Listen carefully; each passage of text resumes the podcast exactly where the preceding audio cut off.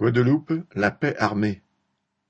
La levée des barrages de la révolte sociale a été achevée, il y a une dizaine de jours, par une armada policière après trois semaines de blocage de l'île. Puis, une timide ouverture de discussion s'est mise en place entre le collectif des organisations syndicales et politiques en lutte et les élus locaux. Vendredi 10 décembre, après quinze heures de discussion, un protocole d'accord de méthode, entre guillemets, a été signé par les deux parties. En fait, il s'agit pour l'essentiel de la plateforme de revendication du collectif.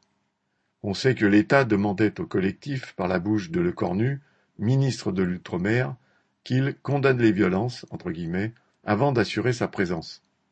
Mardi 14 décembre, l'État était bel et bien absent à la table des discussions prévues à l'université de Fouillol.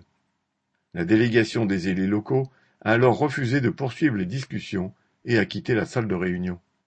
Autre mépris jeté à la face des élus, et donc de la population locale, ces derniers jours, le refus du préfet de rencontrer le président de région, Harry Chalut, à sa demande, car le ministre ne m'y a pas autorisé, aurait dit le préfet.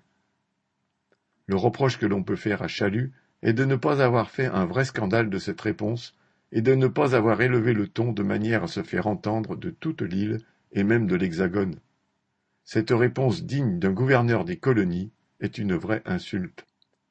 Voilà donc dans quelle ambiance vont continuer les discussions d'avant-négociation mardi 14 décembre. Le collectif a lancé un appel à tous pour venir soutenir la délégation à l'université de Fouillol, dans les locaux de la fac de droit. Déjà vendredi dernier, plusieurs centaines de militants et sympathisants étaient présents. Samedi matin 11 décembre, environ 500 personnes ont défilé en soutien au collectif avec les groupes à peau des quartiers de Pointe-à-Pitre. Car malgré l'ambiance de fête de Noël, il s'agit de rappeler à tous que la lutte continue pour obtenir satisfaction sur la levée de toutes les sanctions à l'encontre des personnels qui refusent la vaccination, sur l'amélioration notable du réseau d'eau courante et potable, sur l'augmentation des salaires notamment, et sur toute une série de revendications sociales sorties de la révolte populaire. Les grévistes du secteur de la santé et assimilés, ceux d'ArcelorMittal, ne désarment pas.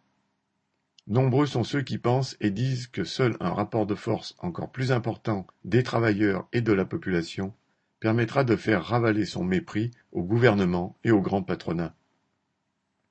Pierre Jean Christophe